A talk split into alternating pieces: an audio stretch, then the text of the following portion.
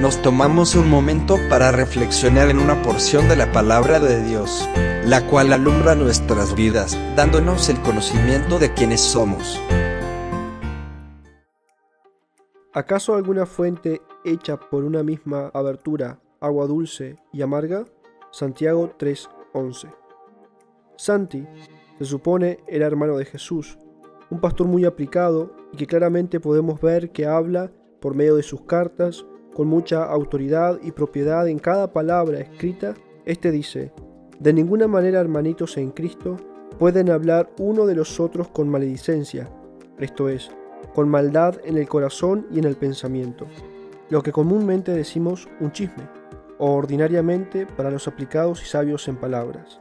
Hay un estudio social, esto lo pueden encontrar en internet, que explica, los que se persiguen, o podemos decir, que se decepcionan por acciones y o actitudes de otras personas esperando una cosa de la misma que en realidad nunca se efectúa, en sí, la mayoría de estos casos, la culpa de la decepción es del ofendido o del decepcionado, y no del decepcionador, si es que esta palabra existe. Esto se da porque en realidad yo tengo un preconcepto formado en mi cabeza de cómo deben actuar las personas o cómo espero que actúe tal o cual criatura. Y claro, cuando esto no ocurre me decepciono, porque esta persona no actuó como yo quería que lo hiciera. Y adivinen qué.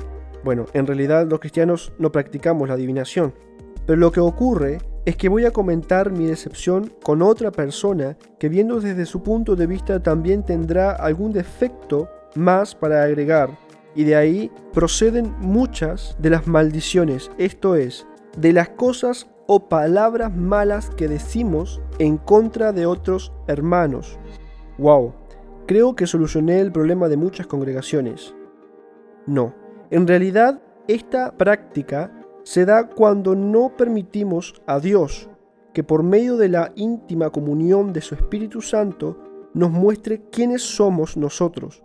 Porque seguro que si Dios me muestra cuán defectuoso y pecador soy yo, no podría mirar a mi hermano con diferencia de mí, al menos que mis críticas sean por inseguridad o miedo a perder mi lugar de estatus dentro del cuerpo de Cristo.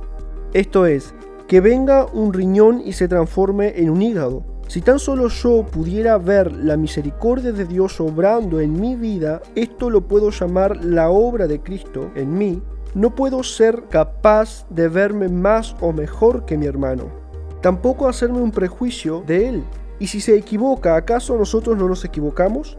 Esto dice el predicador en Eclesiastés. Hermanos santísimos, Iglesia de Cristo, si Dios está en primer lugar en nuestra vida, si lo podemos amar con todo nuestro corazón, como dice Deuteronomio 6:5, y amarás a Jehová tu Dios de todo tu corazón y de toda tu alma y con todas tus fuerzas, entenderemos el amor, la obra, la misericordia de Dios en nosotros y la misma obra veremos en nuestros hermanos. Miraremos con indiferencia a una persona que es a la semejanza de Dios y fue justificada, santificada, salva por pura gracia como yo, como vos, esto no debe ser así. Los que realmente amamos a Dios debemos de levantarnos a orar para que Dios nos una en su amor, perfeccionándonos para su venida, santificándonos y sanando toda imperfección de nuestro corazón.